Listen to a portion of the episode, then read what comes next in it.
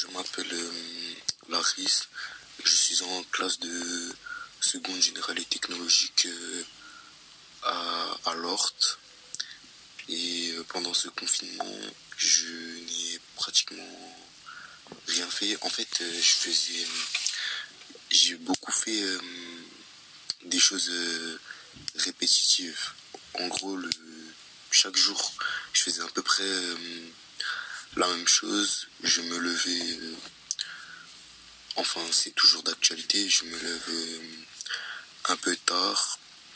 Ensuite, euh, je vérifie mes emails, si j'ai reçu des, nouveaux devoirs ou si j'ai reçu des messages. Et du coup, si je reçois des, des nouveaux messages ou des devoirs, je,